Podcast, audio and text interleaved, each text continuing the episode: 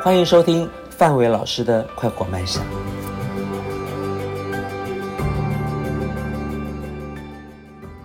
今天呢，跟大家聊一聊瘦身谈心会。什么是瘦身谈心会呢？就是要让自己的身体呢跟心理呢好好的交流一下。我们今天一样请到的是台北医学大学医技系以及肥胖研究学会的体重管理师，以及英国巴哈。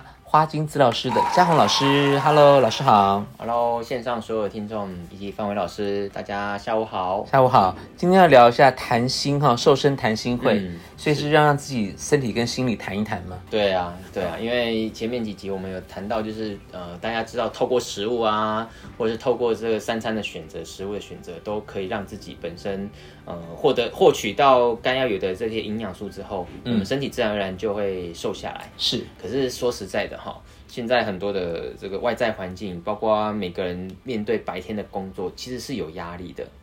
对啊，因为有时候你你明明知道，可是做不到。对，然后或者甚至很多人情绪状态并不是那么的稳定的，会有一些呃这个外来的因素，让自己很很心浮气躁，或者是很容易就生气，但他却没有办法去。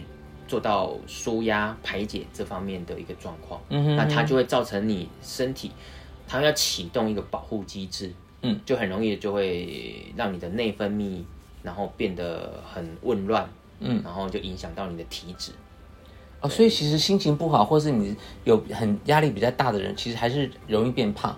对，没有错啊，因为这个跟我们的内分泌有关系，包括很多的，呃，比如说皮质醇。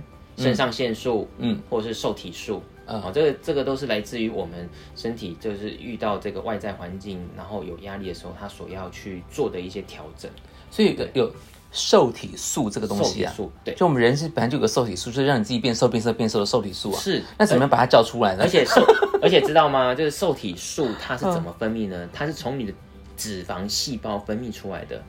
那所以，我有脂我脂肪多，它就会分泌多一点嘛？对，没有错。但是如果你的脂肪过多，它分泌又很多的时候，它会造成一个所谓的拮抗作用，会怎么样？那你的身体如果产生一个拮抗作用，它反而无法认识到这个受体素，那没有办法认认识到受体素，它就一直吃，一直吃，一直吃。你的意思说，就是本来我们脂肪过多的时候呢，会有个受体素，受体素受体素出来跟脂肪对话。对。就脂肪多到已经太多的时候，他就会两个就不认识，就是当做没事发生。对啊，就是就是可能你会哦，比如说现呃，我们家里面刚好有有有邻居要按门铃，嗯，好，那按一声的时候，你可能有听到。他如果多按几声，你会觉得很烦的时候，你就不想要去听到它，就变成是没有反应了。就像闹钟有时候一直响，其实你会比如是它只是它只是一个生活中的一部分，并不是叫你起床的。没有错，没有错。我们身体就是很聪明的，它会去自动的去隔绝掉这些过多的杂讯。你你以为那个是叫杂讯，实际上它是在提醒你哦，你可能呃吃过多了啊，或者是你不应该再吃吃这么多东西进来。因为他身体它有一点过度反应了，那我们怎么样可以让这个受体素能够回归正常，做它该做的事情啊？呃，其实不管是受体素也好，还是所谓的皮质醇，或者甚至是什么胰岛素之类的，只要是跟内分泌有关的，我们还是希望透过作息来做调养。所以作息跟肥胖是有息息相关哦，这个绝对是的。为什么？因为大家知道晚上我们呃日出而作，日落而息嘛。呃，可能十点十一点就开始准备上床睡觉啦。嗯哼。那只要能够进入到睡眠时间，我们身体呢就会开始启动所谓的修复的一个动作。嗯哼。哦，尤其是你白天呃这个早上的白天的这些工作内容很多，那你的大脑也是需要去做一个整理，然后做一个休息。嗯哼。好，那再来就是我们的晚上肝脏的时间，我们都知道晚上十一点到一点。是走所谓的这个肝经，嗯哼，那我们的肝脏它就要休息，休息，对，对，休息它就能够达到解毒的功能，嗯，哦，以中医的角度来讲的话，它能够解毒，我们一整天吃进去的所有的食物，它能够透过肝脏的解毒，就不会造成我们身体的一个影响。那如果那个时候没有睡的话，肝脏就没有休息了。对，肝脏没有休息，所以就会造成有些人为什么早上白天起来会觉得口干舌燥，或者是有些人还有什么？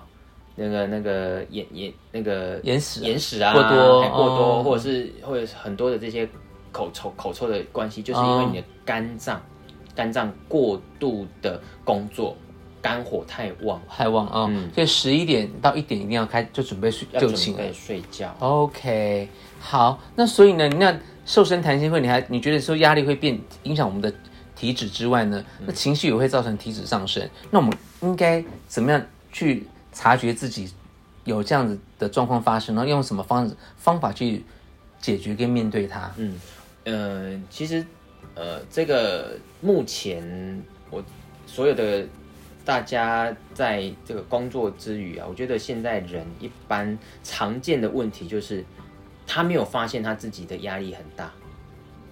这个这个觉察的部分是来自于说他已经习惯了，哦，他就觉他觉得我的工作就是这样子，并他并不是压力。对对，他会觉得不会啊，我我知道我的工作很多，我也可能有一点厌烦，但是你问他有没有压力的时候，他会跟你讲还好，他他回答你说就是工作嘛，就就工作嘛。对啊，就工作嘛。那我们人又是一个非常厉害的一个一个一个系统，一个机器，就是它可以去提高你对于很多事情的容忍度。嗯哼哼，那是不是容忍容忍容忍到最后超过你的身体负荷了，就爆发了。就爆发？嗯，所以有很多人他都是到了一定的时间，到了一定的岁数，他才发现哇，他的身体开始在反扑了，尤其是压力这一块，它造成你的体脂上升，它这是日积月累的。那我们压力要怎么样去去去去去释释放？因为呃，除了大家说啊，有空的时候去户外走一走啊，呃，放松一下心情啊，对对不对？然后呢，当然就是做点自己开心的事情、啊。嗯嗯那还有什么样方法可以让我们真正把真正的压力释放释放出去？释放出去，我觉得最最简单最简单的就是还是在于睡睡觉。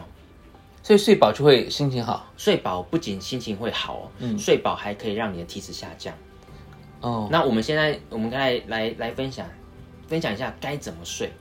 该怎么睡？睡觉最好呢，因为我们的睡眠是有个周期的。是那简大家可以简单记一下，其实就是九十分钟为一个周期，哦，九十分钟为一个周期啊、为一个周期。那我们的睡睡觉品质能够至少要有三到四个周期，那得几个钟头？那这样几个钟头？九十分钟是一个一点五个小时，对不对？嗯如果是三个循环，就是四点四点五个小时，嗯，或者是六个小时。就至少要睡到四点五到六小时。对，好，那我们先举例哦。如果你今天是十二点睡，嗯，所以四四点五个小时，就是四四呃凌晨四点四点半的时候就可以起床，嗯，或者甚至六点就起床，嗯。如果你可以在四点半或是六点起床的时候，你其实你会醒过来是精神状态是会好的。如果你是在中间五点嗯起床，你会觉得很痛苦。所以你就是说，如果我在四点呃四点半起床的时候，比五点起床会更好，会更好。那么就是不要五点起床，就六点起床也会更好。对，或者甚至你睡五五个五个循环，就是七点五个小时。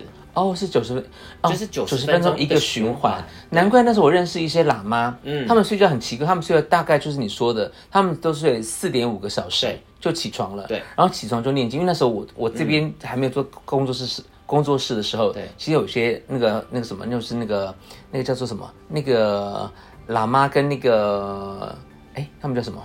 喇嘛好，没关系，反正就是那些他他们会来我这边住一下，来台北的时候，他们真的就四四个小时、五个小时，他们就起床就念经。我觉得他们睡得够嘛，他们说非常精神非常好，我就不能够理解是为什么嗯。我现在终于了解了，就是九十分钟一90个一个单元，一个单位所以你睡好三个单单位，是不是？就是是从三个单位、四个单位、五个单位，最多就五个单位。就是就是你睡好一个三个单位，对你精神就会很好，没错。所以我们就是称之为九十分钟睡眠法。哦，对，这个这个这个模式，大家可以去试试看。就是同样的都是十二点睡，其实十二点算是熬夜的啦。我们还是建议大家能够十一点就已就上床，经在床上睡着了。嗯哦，哼，因为十一点开始就是走干净。的路，可是很对难哦。我现在我觉得现在大家上床还要划他手机，一划就不小心一小时哦，提到这个划手机，那是千千万万的要提醒大家，如果可以呢，就不要去用划手机的方式来帮助自己入眠，入睡，因为手机本身是有蓝光，蓝光又等于是像是太阳光嗯，啊，你一晚上明明就要睡觉了，这时候你再让你的眼睛去接收太阳光，你的大脑会觉得白天来临了。所以它很难的入睡。即便你今天可能睡到隔天早上八点，你觉得你整整睡了八个小时，可是你的身体是很疲劳的。哎，你这样讲，我突然想到我以前住在住饭店的时候，因为一个人住饭店，我就会害怕嘛，嗯，我就开了电视，嗯，就是开了电视，你就觉得。就是完全没有沉睡，你就觉得睡起来超累的。是是是，那个可是不开电视又不敢睡，因为在外地。对，所以如果可以的话，我们会建议就是说点小夜灯在床头边，然后暗暗的，因为我们的眼皮啊，就就算是遮起来，但是你接接接到这个所谓日光灯或者是电视的这种属于蓝光的东西的时候，他的大脑是完全无法睡觉，因为我们身体其实是会启动所谓的保护自我保护机制。他会觉得今天是白天，很容易的就是有危险来了。那你大脑一旦不睡觉，你的身体就跟着就不睡啊。所以睡觉最好不要开着灯，对不对？对，可以开着灯，除了说睡不好之外，它还有一个蛮严重的影响，就是会容易的让你的眼睛没办法休息，会造成很严重的近视。哦，对，因为我我我我以前常常都开着灯睡觉，嗯，我现在后来是因为真的太累，我就我就关灯。然后我我现在到。外地去住饭店的时候，我还是慢慢练习，能够就是关灯睡觉。可是可能就是厕所灯是开的。哦，对对对，就是暗暗的、亮亮的这样就。对对对对对对。啊，所以其实睡觉还是要把灯关掉是比较好。最好的，因为我们就是让我们的整个呃眼睛不会去接收这些光线，那我们的大脑就会这个所谓的脑下垂体啊。或者是海马回这些就会去分泌色氨酸哦，分泌色氨酸，对，就是褪黑激素。褪黑激素，那褪黑激素就会让我们促促进我们身体的色氨酸提提高之后，我们睡眠品质就会好，那自然而然你的压力就会就是舒缓之后，体脂就会下降。如果你的褪黑激素不够，你就会发现你好像感觉整个人是在燃烧，一个备战状态。那吃如果补充褪黑激素。会有帮助，当然是会有帮助，但是依照台湾现在目前的法律好像不法规是没有推黑激素这一项的，在在国外有，对，在国外是可以有的，但台湾的法规相对比较严谨，比较保守，是没有在卖推黑激素的。那我们可以补充些什么东西，让自己有达到推黑激素的功，就是这种这种这种这种相同的那种效果呢？是，呃，第一个就是可以补充 B 群。啊，B 群，B 群不是要早白天吃吗？嗯，白天吃当然是否你白天的工作。对，但有些人如果你吃的可以放松，其实 B 群是可以用来放松用的。你可以晚上睡前一个小时可以吃 B 群，但是如果今天你吃了 B 群，你反而睡不着，那就不建议晚上使用 B 群。所以你可以测试看看。哦，我不知道 B 群可以晚上吃，我知道 B 群有个有一种是舒缓，就是你是拉伤啊什么一种 B 群什么 Plus 可以对对那个，可是我。我不晓得 B 群可以晚上吃哦，所以所以 B 群有些人吃晚上他是可以放松，然后让他 B 群去修呃修复他的所谓的神经细胞，然后另外还可以补充钙质，因为钙可以放松肌肉。不是镁也可以吗？对，但是呃对。钙跟镁其实是很棒的一个营养补充品，所以我们可以去呃去药局或者是跟这个营养师，然后看他们问他们说可以从哪边去取得这个钙片的补充剂。嗯，那我们晚上睡前吃，其实就是让你的整个身体是放松，因为有些人他睡觉的时候是很紧绷的。嗯，那你紧绷，你睡睡觉反而没有办法造成达到你的所谓的舒压的效果。哦，像我我前一阵子有人送了我一瓶那个啊一体的美。美。我是放在像水里面喝，哦，刚开始喝有效，好好像喝酒的时候觉得也是觉得好像就对它已经产生了就是习惯性对免疫反应。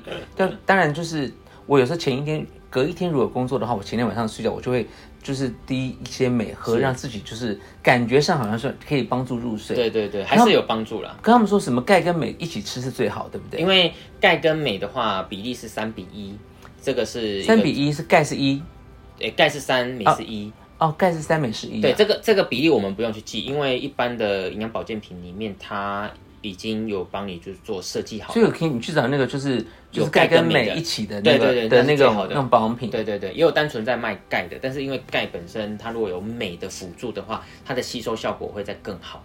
所以像我妈妈那种容易失眠、又浅眠的人就很适合吃这个，就很适合。而且你有提到是妈妈，对不对？嗯，妈妈呃，就是女性朋友们呢，呃，一到一旦到了更年期，她的钙质的这个保留流失流失会更多对对对，所以我们会比较建议线上的所有女性朋友们，你们在不管是哪个年龄层，能够尽量的多补充钙质，呃，这样子的话，到了只是比较比较年长、比较资深的时候，比较不会有这些钙流失的情况。那因为钙它会维持我们神神经的稳定，那相对你比较容易放松。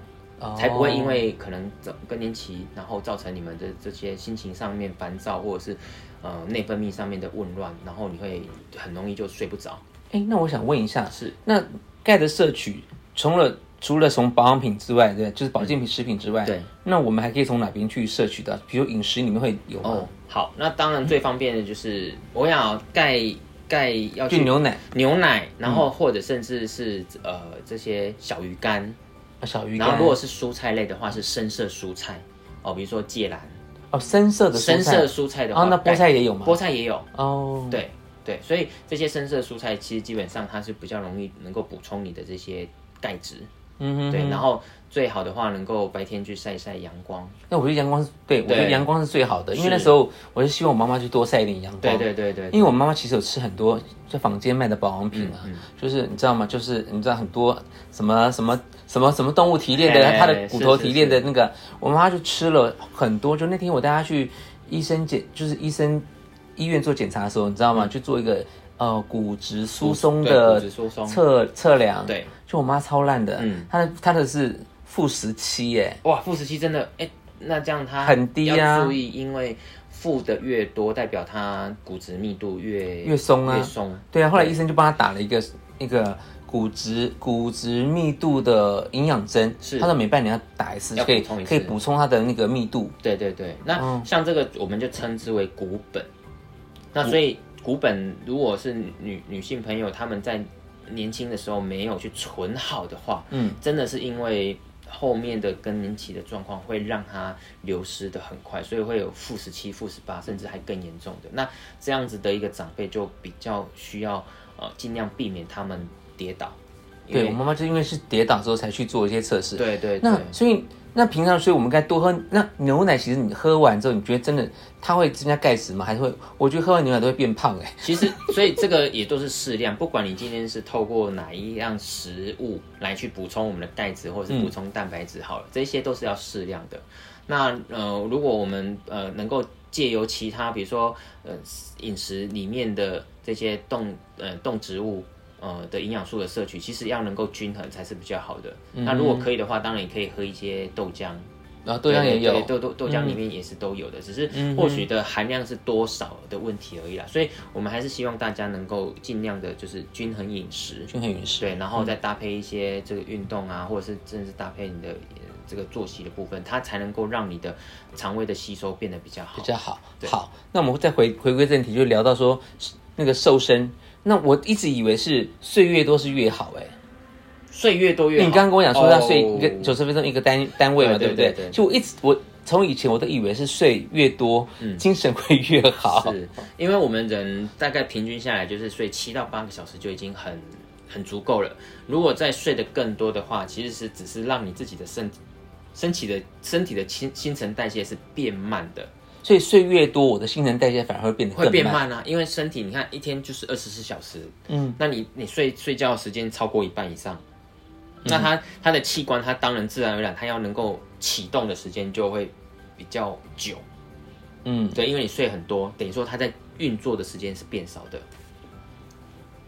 对啊。可是运作时间变少，不是器官比较容易，比较不会操劳啊。嗯，我们身体是取得一个平衡的状态的话，大概大概六七个小时就是已经是一个很饱足的一个状况。现在现在的人大部分都是属于在还所谓的睡眠债啊，嗯，就是说呃，可能前一天熬夜或者是很长期的睡很少。然后他就觉得我一次把它睡回来，好像感觉就是有有有补补补充这个对啊，是没错。我那天就是连续三天都没有，都只睡三个小时、四个小时。对我第四天我就给他睡十一个小时。对，但实际上我们的睡眠债是补不回来的，所以我们还是建议大家就是尽量不要熬夜，所以尽量就是你的作息要、作息要规律一点。对，要规律要正常，因为就这个就是跟我们的整个呃这个太阳一样嘛，要早上五六点就起来，然后下午五六点下山，我们只要能够保持这样子一个循环，而不是就是呃可能日夜颠倒，或者是有时候睡三个小时，有时候睡六个小时，这样子起起伏伏的话，你的身体就比较不会紊乱，才不会说呃好像感觉有睡等于没睡，或者是睡太多，你会觉得睡很久。